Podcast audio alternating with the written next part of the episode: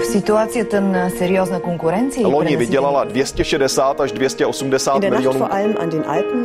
erinevalt kahest varasemast õhtust on tänane möödunud tunduvalt rahulikumalt. Европа одна, европейцев миллионы. A Jobbik azonban bejelentette, hogy egyetlen rendezvényen Idag så sem. besökte vdn Michael O'Leary Un tânăr medic român plecat de an bun din țară Разные взгляды на жизнь в программе «Европа лично».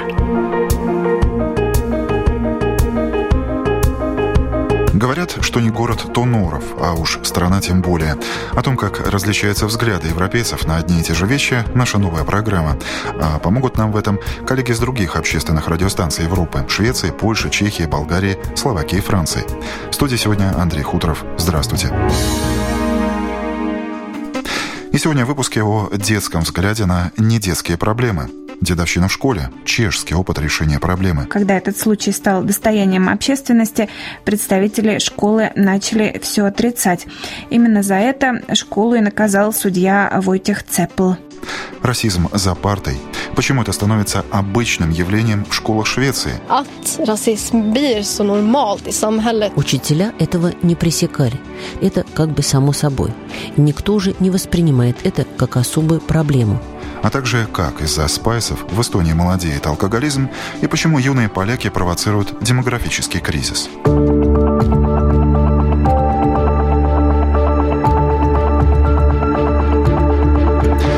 Оскорбление, мобинг, побои. В Чехии это откровенно называют школьной дедовщиной, а теперь еще и строго наказывают.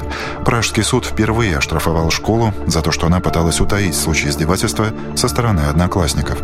Защитники детских прав приветствуют этот прецедент и считают, что теперь директора станут более ответственно относиться к случаям запугивания и насилия между детьми. Все подробности в сюжете журналиста «Радио Прага» Аси Чекановой. По данным социологических опросов, дедовщина в той или иной форме имеет место в каждой третьей чешской школе. С физическими нападками или психологическим запугиванием столкнулось предположительно около 30% чешских детей.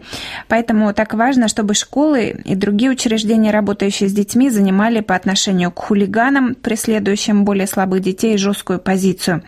Школа в Гостивице у Праги по решению суда должна выплатить своему бывшему ученику 50 тысяч крон в наказание за то, что она пыталась утаить серьезный случай дедовщины от общественности. Произошло все в 2009 году. Ученика 4 класса после возвращения из школьной поездки как подменили. После долгих расспросов он признался матери, что одноклассники его изнасиловали.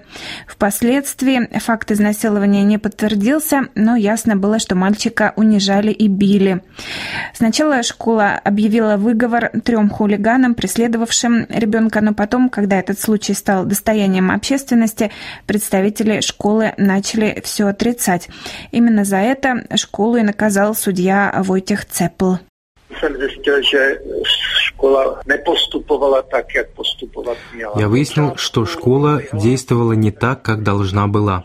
Вначале руководство школы заявило, что накажет виновных, а потом начались оправдания и утверждения, что никакой дедовщины не было. Poté se začala bránit a tvrdila, že vůbec k žádnému problému nedošlo. Мальчик, по данным прессы, долгое время находится под наблюдением психологов. Пражский детский психолог Вацлав Мертин приветствует решение суда. Он согласен с тем, что школа должна нести ответственность за веренных ее попечению детей. Škola tělesné i duševní zdraví dětí a jestli... Школа должна следить за телесным и душевным здоровьем детей. Если она за чем-то не доглядит, должны последовать определенные санкции. Конечно, полностью предотвратить дедовщину нельзя, поэтому я не упрекаю школу в том, что в ней произошло нечто подобное, но если уж что-то случилось, нельзя закрывать на это глаза. Это касается не только школ, но и детских летних лагерей. Čelem a platí to pro školy, platí to pro tábory, говорит Вацлав Мертин. Хулигана, который преследует одноклассников, можно исключить из школы. Это позволяет правила. Но такое строгое наказание используется в чешских школах очень редко. И в продолжение темы сюжет из Стокгольма. Расизм в шведской школе становится обычным явлением. Бьет тревогу госуполномоченный по правам человека. За последние пять лет родители 360 юных шведов требовали рассмотреть вопрос об этнической дискриминации в вузах и школах. Но это лишь небольшая часть тех, кто испытывает унижение из-за другого цвета кожи или говорит по-шведски с акцентом. Вроде и законы все написаны, и омбудсмен готов прийти на защиту, и даже руководство школ. Проблема в самом обществе. К такому выводу пришла и журналист русской редакции «Радио Швеции» Елена Нордстрём.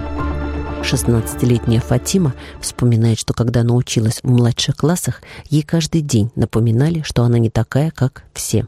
När jag fick höra ordet neger och sen när det repeterades om och om och om igen. Då blev det liksom så här att... Когда я слышала слово «негр», вначале я плакала. Потом оно повторялось изо дня в день. И человек в итоге привыкает слышать, что он не швед, что у него другой цвет кожи, у него другая религия, рассказывает девушка в интервью корреспонденту шведского радио. Многие школы не уделяют этим вопросам никакого внимания. Проявления дискриминации и расизма в начальной школе всерьез не обсуждаются, полагает эксперт Карл Линд, который по заданию омбудсмена по вопросам дискриминации проводит расследование в 150 школах Швеции. Vissa uttryck eller vissa sätt att bete sig mot varandra mellan elever blir normala i en viss. Определенные выражения и манера себя вести по отношению к другим уже стали нормальными в определенных ситуациях. Некоторые даже и не задумываются о том, что в другой среде подобное может восприниматься как унижение и оскорбление, говорит Карл Линд. Он считает, что многие даже и не задумываются о том, что их замечания и комментарии могут квалифицироваться как дискриминация. И на самом деле проблема дискриминации детей в школе значительно серьезнее, чем кажется. Ofta så ser vi tecken i de utredningarna på att det här inte bara är ett isolerat problem utan att det kan vara fler elever som har blivit drabbade på olika sätt. При проведении наших расследований мы часто замечаем, что это далеко не частная проблема, что она затрагивает многих школьников, и что, вероятно, число тех, кто умалчивает о дискриминации, очень велико, полагает эксперт. Каждый ребенок, естественно, реагирует по-своему. Далеко не все рассказывают об этом родителям. По мнению Карла Линда, беспокоит прежде всего то, что многое абсолютно неприемлемое теперь уже воспринимается как должное, и никто не вмешивается. Об этом рассказывает и Фатима. Ее обзывали в классе, а учителя были рядом, и никто не обращал внимания. Удивляло то, что происходило это при попустительстве взрослых. Det är nog på så sätt det blir normaliserat. Att расизм blir så normalt i samhället. Учителя этого не пресекали. Таким образом, это постепенно становится нормой. Расизм превращается в обычное явление в обществе. Это как бы само собой. И никто уже не воспринимает это как особую проблему, полагает Фатима. Такого же мнения придерживается и представитель школьного ведомства Хуго Вестер. Problemet är just att man har tänkt att det här är vanligt och man, man, man tonar ner och tänker att... Проблема в том, что порой считают, что это вполне обычно, нормально. Это замалчивают и не делают из этого особого события. К этому просто все привыкли, и потому так сложно об этом говорить, считает Хуга Вестер. И несмотря на то, что разработаны и утверждены планы по предотвращению дискриминации в школах, на практике все значительно сложнее, и нерешенных проблем еще очень-очень много. Кстати, коллеги из Стокгольма подчеркивают, что из упомянутых 360 заявлений о дискриминации в школах до суда дошли только 4. В ситуацията на сериозна конкуренция... Loni vydělala 260 až 280 miljonů. erinevalt kahest varasemast õhtust on tänane möödunud tunduvalt rahulikumalt. Европа одна, европейцев миллионы. A Jobbik azonban bejelentette, hogy egyetlen rendezvényen Idag så besökte vdn Michael O'Leary Un tânăr medic român plecat de an bun din țară Разные взгляды на жизнь в программе «Европа лично». Сменим тему И посмотрим глазами поляков на демографический кризис. Решение родить ребенка становится все более сложным шагом в жизни молодых людей. Причина, как и у нас, кроется в финансовой составляющей. Низкие заработки, кредиты, безработица. Впрочем, демографы указывают и на психологические факторы. Изменение модели семьи и все более позднее вступление в брак – а также более частое стремление посвящать себя карьере. Журналист русской службы польского радио Евгения Самоделкина продолжит тему. Польский центр имени Адама Смита уже третий год готовит отчеты на эту тему под названием «Стоимость воспитания ребенка». Об исследовании говорит вице-президент центра, экономист Анджей Садовский. Из отчета 2014 года следует, что содержание одного ребенка в Польше с момента его рождения до достижения 20 лет обходится родителям в сумму от 176 тысяч до 190 тысяч злотых, то есть от 44 до 47,5 тысяч евро, а двух детей от 317 до 350 тысяч злотых, 79-87,5 тысяч евро. Из исследования также вытекает, что самой большой сложностью для польских семей является налог НДС, который в Польше является одним из самых высоких в Европе – 23%. Высокий процент НДС повышает цену продуктов и услуг, влияя на общую стоимость содержания детей в Польше. Очередные поколения, создающие семьи, начинают всерьез анализировать свои финансовые силы, ведь ребенок – это непрекращающаяся инвестиция, которая требует немало денежных средств. Мы начали рассматривать стоимость воспитания ребенка как степень ухудшения качества жизни родителей. В Польше эта степень, к сожалению, достаточно высока. Расходы на детей занимают 15-30% семейного бюджета. Суммы варьируют в зависимости от количества детей, их возраста и этапов образования. Но в любом случае, так скажем, цена Решение завести ребенка остается высокой. Наличие детей воспринимается многими как потеря определенных профессиональных и доходных возможностей.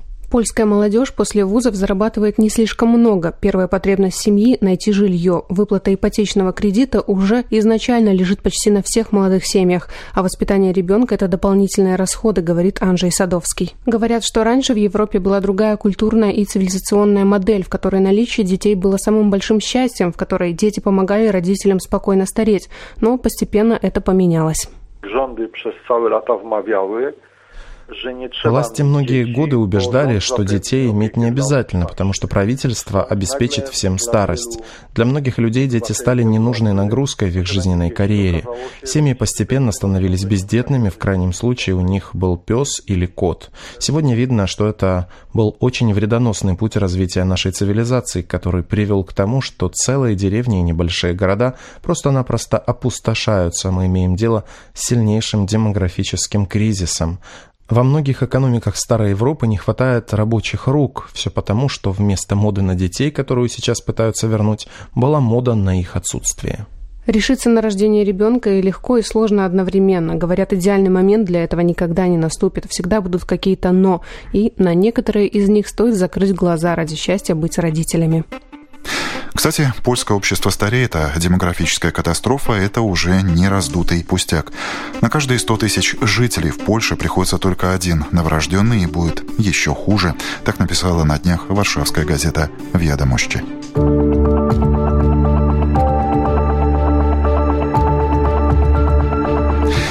что выбирает новое поколение в Эстонии? Пепси? Возможно, но в коктейле с ванадалином или водкой. Последний опрос эстонских школьников снова подтвердил, пьянство у наших северных соседей продолжает молодеть. Крепким напиткам активно приобщаются уже с 11-летнего возраста. И порой происходит это с молчаливого согласия родителей, которые считают, чтобы дитя не употребляла, лишь бы не спайсы. Масштабы проблемы подчеркивает журналист эстонского радио 4 Илья Дочер. Родители с большей строгостью относятся к курению среди детей и подростков, чем к употреблению ими алкоголя, следует из результатов заказанного Министерством внутренних дел исследования. В то же время, согласно данным представленных исследований, каждый третий ребенок к 11-летнему возрасту уже пробовал алкоголь. По словам одной из основателей фонда Терве Эсти Рины Раудна, ранний возраст начала употребления алкоголя – серьезная проблема для Эстонии.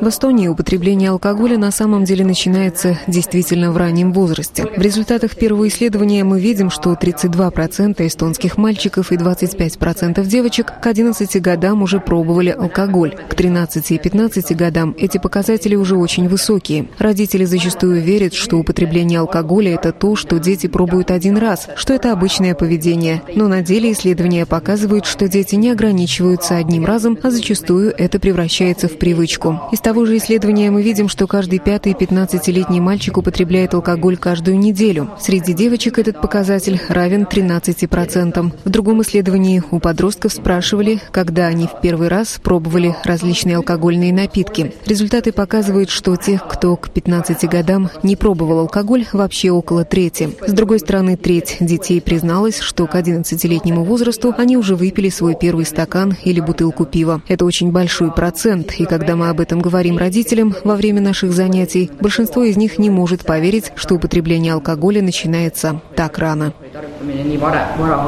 Столь плохие показатели эксперты отчасти связывают с недостаточным общением между родителями и ребенком. Согласно опросу, за последние 12 месяцев с ребенком об алкоголе говорили 74% родителей. При этом в 80% случаев эти беседы были с детьми в возрасте от 11 до 17 лет. Министр внутренних дел Ханна Певкур также отметил важность этой проблемы и подчеркнул необходимость правильного воспитания детей. Мы говорим о том, что у нас есть конкретно, например, одно э, место в интернете, где все могут читать очень много разных материалов. Это tarkfanem.ee. И, конечно, это в первую очередь все-таки мы должны заниматься с детьми, потому что э, их мы можем еще как-нибудь влиять. И, конечно, что касается родителей, то родители уже взрослые, они должны уже иметь э, знание о том, как воспитывать детей и что и как э, будет э, действовать алкоголь, если дети будут употреблять алкоголь. Значит,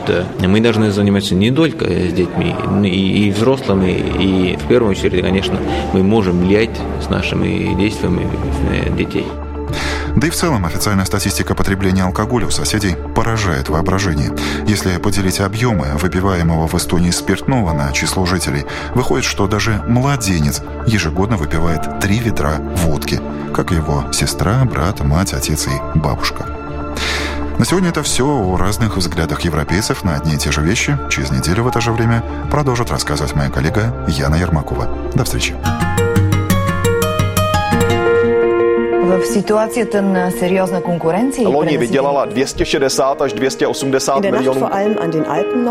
erinevalt kahest varasemast õhtust on tänane möödunud tunduvalt rahulikumalt. Европа одна, европейцев миллионы.